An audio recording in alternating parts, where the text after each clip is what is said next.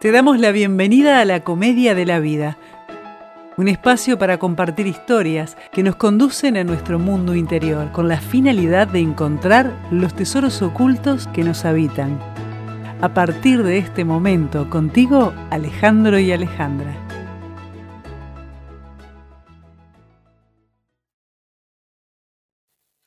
La felicidad humana generalmente no se logra con grandes golpes de suerte que pueden ocurrir pocas veces, sino con pequeñas cosas que ocurren todos los días. Benjamin Franklin. Buenas, ¿cómo están? ¿Qué haces, Ale? Hoy, Alejandro? ¿Cómo está la audiencia? Hoy más tranquilo, porque me parece que va a ser un episodio diferente. Diferente, donde los amigos y los escuchas trabajaron más que nosotros. Por lo menos haciendo las preguntas. La verdad que sí, estuvieron muy bien con las preguntas. Este, siempre es bueno este, poder contestar inquietudes porque generalmente son las inquietudes que las plantea alguien, pero son las de varios, ¿no? Entonces, son preguntas que en algún punto todos nos hemos hecho. Entonces, está muy bueno compartirlas en términos generales para seguir aprendiendo juntos, que es lo que nos interesa. Yo tengo anotados los nombres y, los, y las preguntas. Eh, y ta, voy, voy avanzando por ahí y hacemos ese salpicón. Así aprendemos todos un poquito más. Intentaremos, a ver, contestarlas, contestarlas juntos, Alejandro, porque bueno, vos estás. Ah, no, no, el juego no era así, no es, Siempre me cambié la regla en el último minuto, ¿no? Estás empapado en todos los temas, así que no seas escapista y vos también eh, podés aportar con ejemplos, con cosas, así que este, no te hagas el, el distraído que la tenés clara. Por suerte. ¿por dónde empezamos? bueno, acá una pregunta de Daniela. Video textual eh, yo tenía la duda, por ejemplo, de lo que hablaste de ser hijo accidente. Porque el inconsciente, en tu caso, se encargó de hacértelo ver con tantos accidentes. No sé bien cómo fue el del avión, que vos hiciste el cuento en un episodio anterior. Em, pero, ¿por qué se marca tanto? Si al parecer el accidente que sos o fuiste tampoco es tan relevante. ¿O sí lo es? No, no, no me quedó del todo claro. Eh, hace referencia al, al, ejemplo que tú pusiste de cuando hablamos del inconsciente, los hijos accidentes, ¿no? O el proyecto sentido fue. Sí, eh, creo que fueron los dos que en algún punto abordamos eso. Este, yo entiendo que lo que está preguntando es por qué es tan relevante ser hijo accidente o por qué esa información es importante o por qué deberíamos saberlo. Supongo que entiendo que esa sería la pregunta.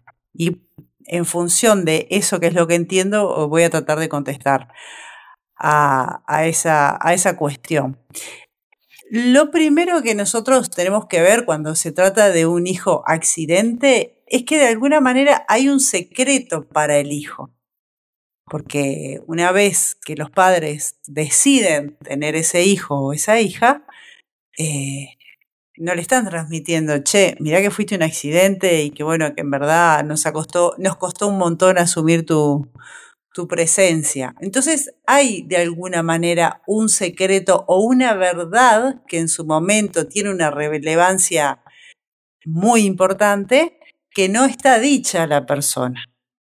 Entonces, un hijo accidente es de alguna manera una forma de secreto si eso no se, no se ha comunicado.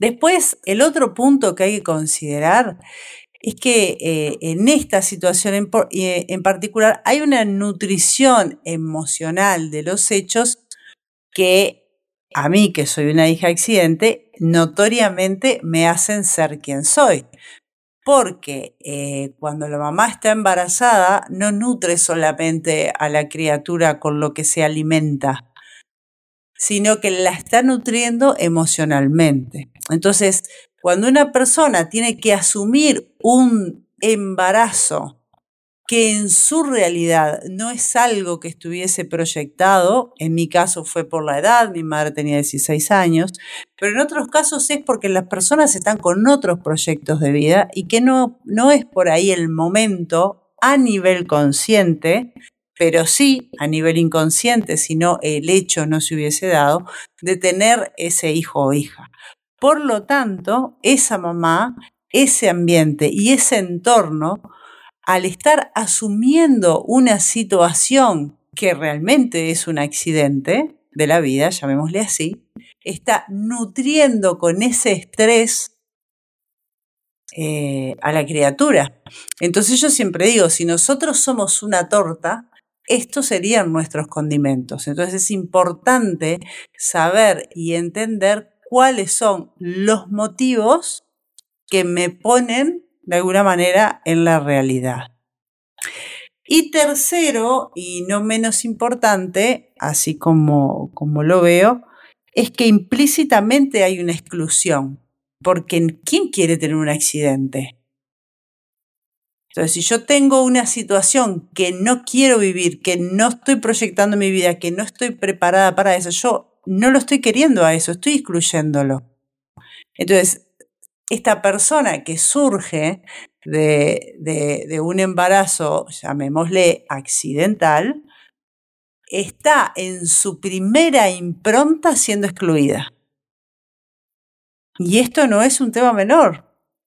Hay un mensaje en, en este hecho que no es de bienvenida. Diferente es, por ejemplo, si una persona, si una pareja este, no pueden quedar embarazados y que accidentalmente un día se enteran de que eso sucedió. Bueno, eso es un accidente muy fortuito que la, la pareja lo va a vivir como un golpe de, de suerte o de alegría. Es bien diferente. Pero generalmente eso no es lo habitual. Lo habitual es que cuando hablamos de hijos accidentes son de hijos que la pareja o la mamá particularmente no estaba en condiciones de abordar en el contexto en el que está viviendo.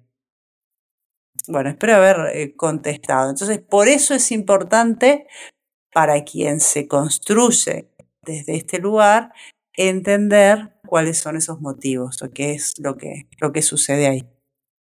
Para, para conocernos, ¿no? Siempre es lo mismo.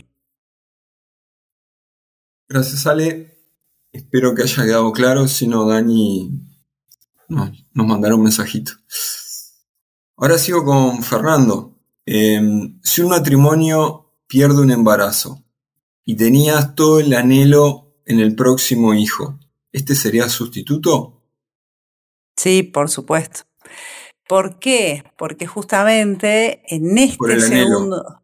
Seguro, en este segundo embarazo, la información que va a construir a este hijo es una información que va a tener que ver con el miedo de perderlo.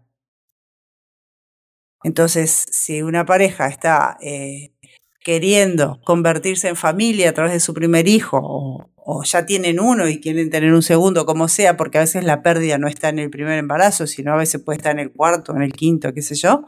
Este, si después de la pérdida hay un embarazo que llega a término y qué sé yo, obviamente que es igual que lo que contamos en el caso del hijo accidente, porque la nutrición emocional que recibe ese hijo va a estar ligada a lo que pasó antes. Y en este caso, bueno, estamos hablando del miedo a la pérdida. Entonces es el miedo a perder este hijo lo que va a estar nutriendo al hijo en, gestación. Espero haber contestado. Esta fue más, más cortita porque ya teníamos lo, lo anterior, así que. Bueno, de nuevo, Fer nos hará, nos hará llegar mensaje. Perfecto. Eh, sigo con Pablo, ¿vale? Eh, cuando, hablan de, que cuando hablan del proyecto sentido y el transgeneracional, parecería que esa carga se transforma en destino, que determina mi futuro. ¿Esto es así o se puede eh, revertir el mandato? Eh, primero que nada, es una información que dependiendo cómo venga, es eh, lo que, en la medida que me conviene o no me conviene, yo lo veo como una hoja de ruta, ¿no? Por ejemplo, vamos a poner un ejemplo. Si fueras a hacer un viaje, Alejandro, vos por lo menos tendrías que determinar el clima. ¿Por qué? Bueno, porque si vos te vas a la Antártida, eh, no podés llevarte eh, la mallita de las chancletas únicamente, como si fueras a determinado lugar de Brasil, que por ejemplo hay lugares en Brasil que eh, las ventanas no tienen vidrios. ¿Por qué? Y bueno, porque no son necesarios, porque el clima no requiere que las ventanas tengan vidrio, por ejemplo. Pero ¿qué pasa? Este, si yo no sé esta información, no sé cuál es la información de, mi familia y de mi árbol, yo estoy navegando por territorios desconocidos. Y eso implica que al navegar en territorios desconocidos me voy a encontrar con situaciones que por ahí podría haber evitado me, hago entender, entonces yo si me voy a la Antártida, ¿no? Con la mallita y, las hojotas, no la voy a pasar muy bien. De hecho, hasta me puedo morir, ¿no? Porque claro, me voy a enfrentar a una situación que, que, que, que es difícil por climatológicamente hablando. Entonces, si yo, este, en mi proyecto sentido y en mi, en mi transgeneracional por ejemplo, hay historias de guerras y de carencias, yo tendría que por lo menos ver qué pasó con mis antepasados y, por ejemplo, observar cuál es mi relación con el dinero. A ver si tengo conflictos reincidentes que tengan que ver con el dinero, que puede ser con el despilfarrar o todo lo contrario, con no poder darme un gusto porque siempre tengo que estar acumulando para que no me falte. Entonces, es simplemente eso, ¿no? Información que nos ayuda a manejarnos en, en, una realidad que viene dada no solamente por lo que vivimos nosotros en la vida, sino por una información que nos construye y es anterior. Es que vos, no me acuerdo si fue en el transgeneracional o cuando se habló del inconsciente, ponías el ejemplo de la chica que tenía fobia a estar eh, en un bosque, creo. Sí, en los lugares abiertos, sí. En los lugares abiertos. Y esto era eh, aprehensión, digamos.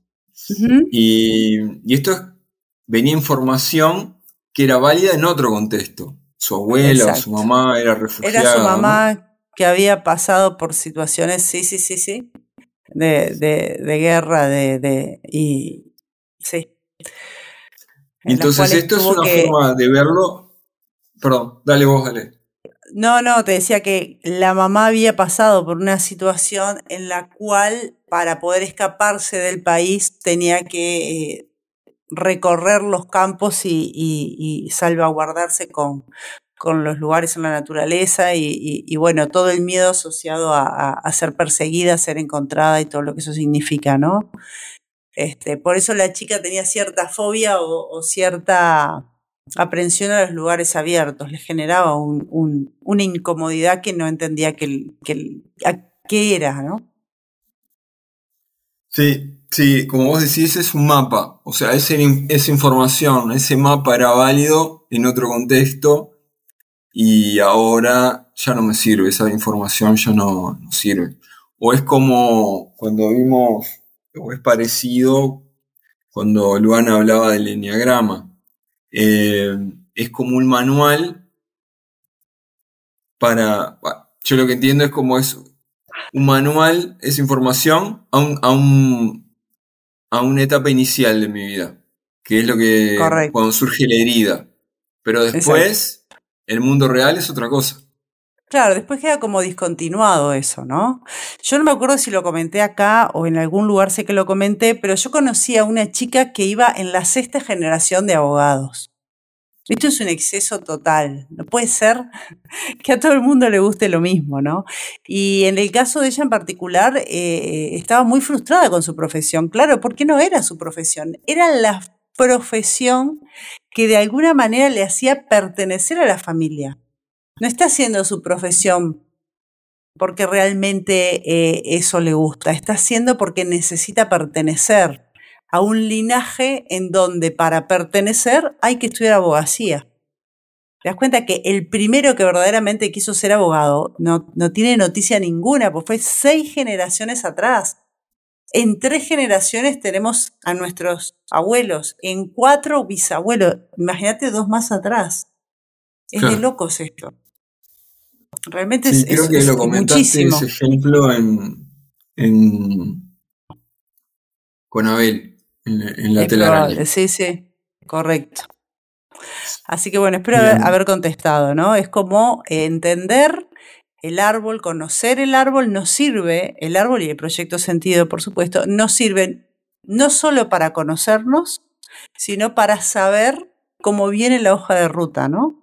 De nuestra realidad en cuanto a experiencias que de alguna manera necesitamos resolver y ya venimos con cierta configuración para eso. En este caso, la pertenencia. lo divertido de todo esto es que hay que actualizarlo siempre, ¿no? Sí, sí porque... exactamente, porque eh, lo que queda sin resolver queda pendiente, se transfiere. Y además, eh, muchas situaciones como la que hablábamos de esta, de esta chica están totalmente discontinuadas. Entonces, que mi mamá haya pasado por una situación que eh, tiene un alto impacto emocional, obviamente ser prisionero de guerra no, no está bueno para nadie, este, pero no tiene nada que ver, por ejemplo, con mi vida que vivo en, en un lugar donde no hay guerras, en, en ambientes que están controlados, ¿no? Bien, gracias Pablo. Y bueno, vamos a ir con Silvia. ¿Qué dice em, Silvia? Mis hijos, bueno, hablando de hijos, hay niños acá cerca acompañándonos. Mis hijos han crecido, hacen su vida, y si bien tengo buena relación, los veo muy poco. Aunque tengo claro que es el proceso natural, esto es algo que vivo como un duelo. Repasando el episodio de carencias emocionales, me, veo reflejada ahí. ¿Cómo puedo salir de esto? Te escuchamos, Ale, somos todos oídos. pregunta interesante. A mí lo primero que se me viene a la mente es preguntarle a Silvia qué vida estás teniendo que necesitas que tus hijos te hagan formar parte de la de ellos. Entonces, la cuestión acá sería, eh, los hijos son parte eh, de, de un proyecto de pareja que se convierte en familia, que debería ayudarlos a crecer y a volar, darle alas para volar y raíces, ¿no? Siempre decimos que eso es lo, más importante, pero cada persona tiene que tener su propia vida individual. Cada persona tiene que tener sus propios proyectos, sus propias historias. Entonces, los hijos son un proyecto, así como en determinado momento pudo haber sido un proyecto eh, de vida hacer determinada carrera, pero uno no se queda este, queriendo siempre ser estudiante o queriendo siempre estar en determinada etapa, porque las etapas tienen que crecer y tienen que evolucionar, no nos pueden dejar estancados en un círculo. Entonces, los hijos son parte de un proyecto de la pareja, pero también es un proyecto que hay que dejar florecer, florecer en su ambiente y las personas, eh, las personas que tenemos hijos, también tenemos que tener otros proyectos una vez que hemos hecho el trabajo con los hijos. Una vez que ellos están listos para volar y hacer sus propias, sus propias experiencias, ¿no? Entonces, para mí la pregunta fundamental aquí para Silvia sería, ¿qué está pasando con tu vida? que no, no, la estás saboreando, qué está pasando con tu vida, que necesitas la vida de tus hijos para no vivir el duelo. Hay gente que se queda enganchada con la maternidad como única función y, no, somos, somos un universo realmente. Hay tanto en este mundo por hacer, por descubrir, por descubrirse.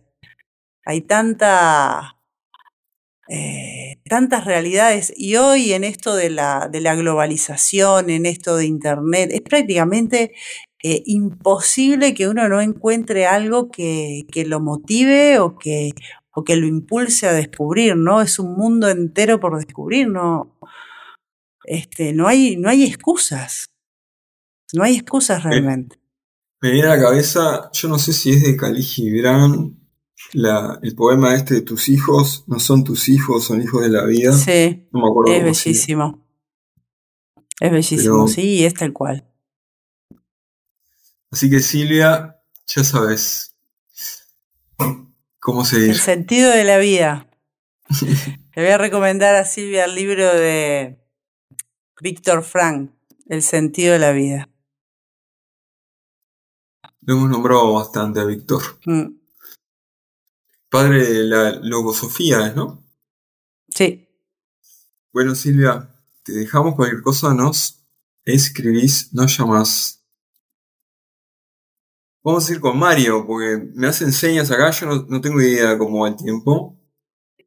ah, vamos bien. ¿Vamos bien? Sí, bueno, Mario.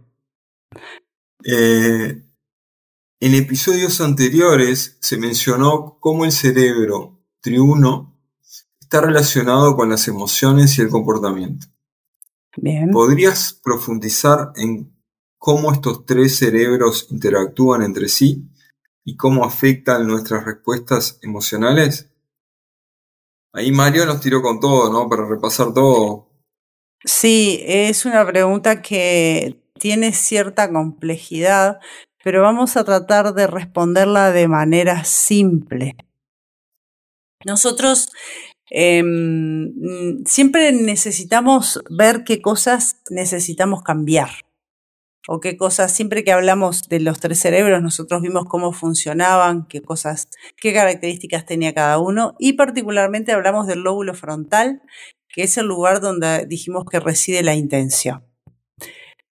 Entonces, también hubo un capítulo anterior en el que hablamos del pan de la vergüenza. Entonces vamos a unir esas dos cosas y vamos a, dar un ejemplo que tenga que ver con eso. Vamos a imaginar que eh, nosotros tenemos un hijo o una hija o varios hijos a los que les damos siempre todo.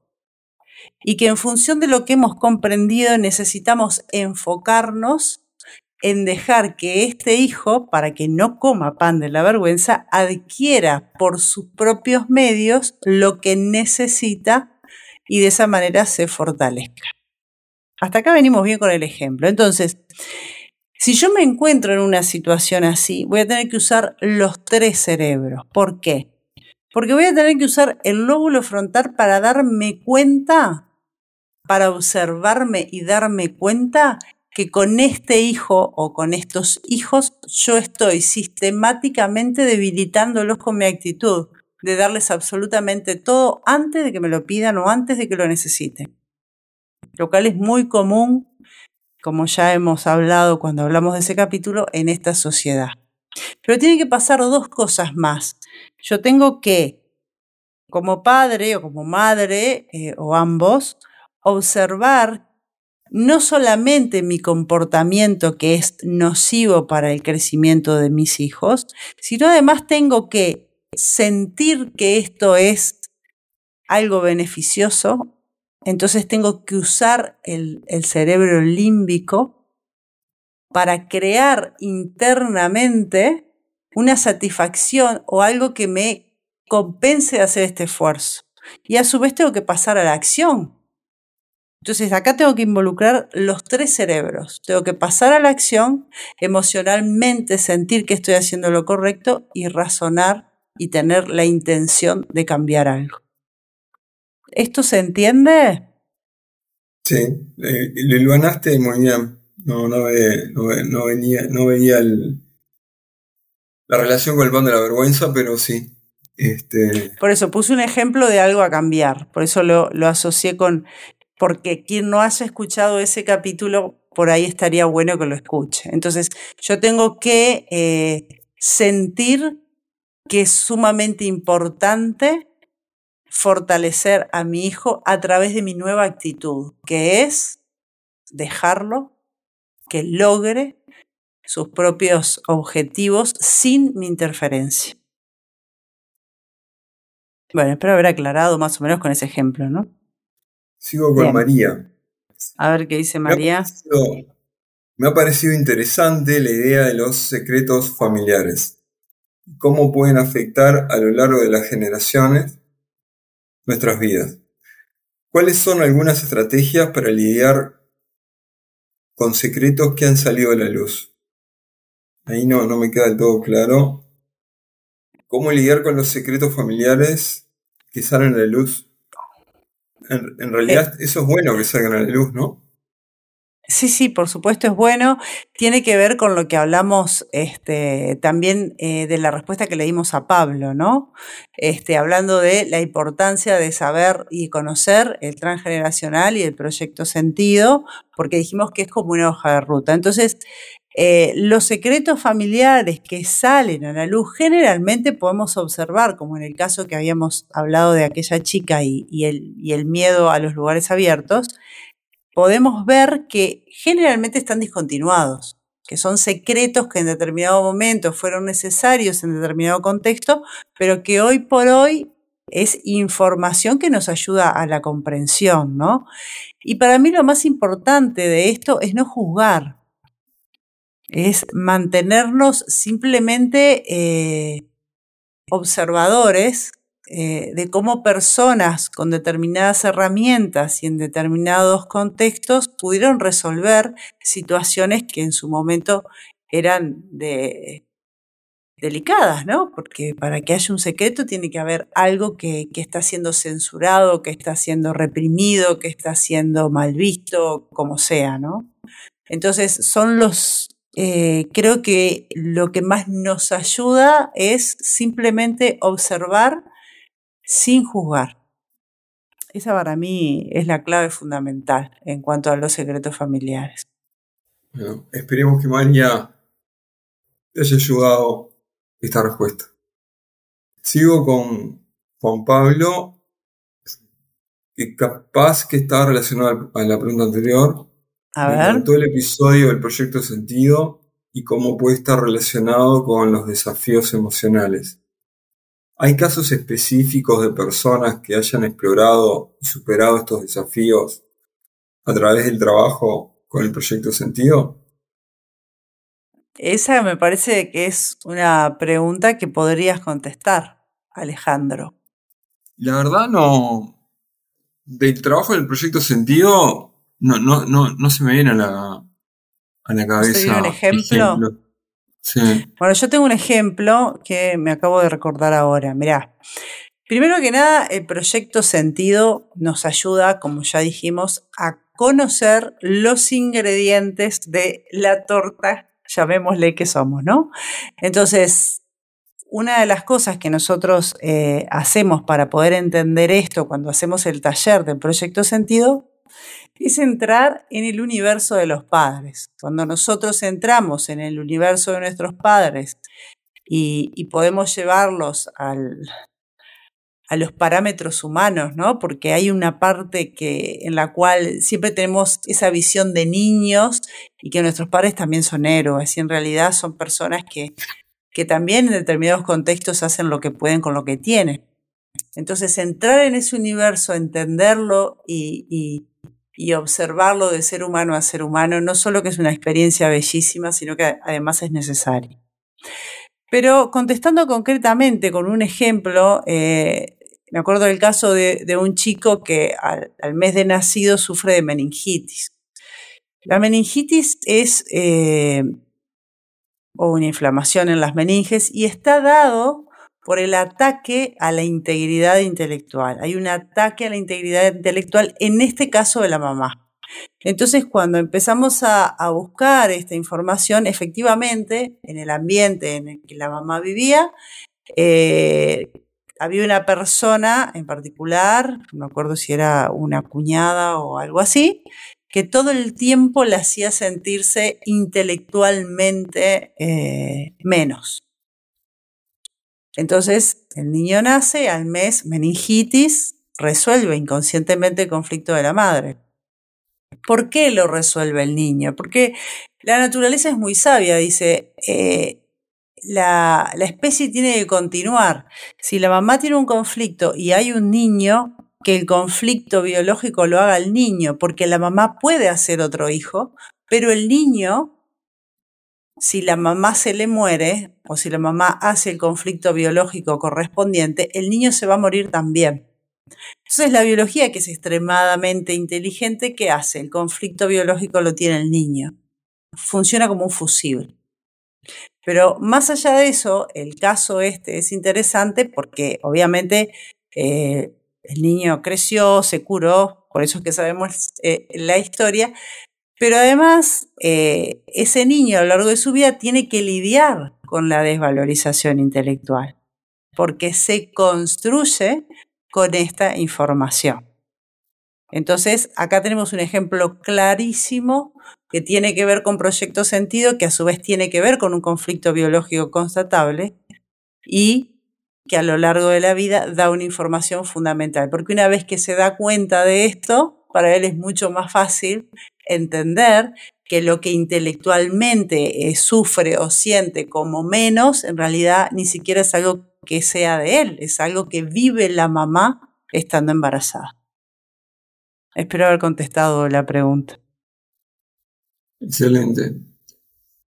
Y vos sabés que, bueno, el proyecto Sentido yo es el que he tenido más, más consultas. preguntas. Y este creo que, bueno, que, un poco la contestaste. Es una pregunta de Agustina. En episodios anteriores, el proyecto han dicho que el proyecto sentido está relacionado con las experiencias de la madre durante el embarazo. ¿Puedes compartir casos específicos que hayan sido destacados en el podcast para ilustrar esta conexión? Este, en, Este, caso justamente eh, coincide con, la pregunta de Pablo, así que ya quedaría contestada, ¿no? Y acá... Pasamos a la siguiente y, va a ser la última porque ya estamos con el tiempo al límite. Daniel, que, me parece que viene del palo de la informática, porque... A ver, ¿qué dice Daniel? Cuando instalas los drivers del observador, no te vienen las soluciones. En piloto automático vas solo, pero con el observador no. ¿De dónde sacas esos nuevos drivers?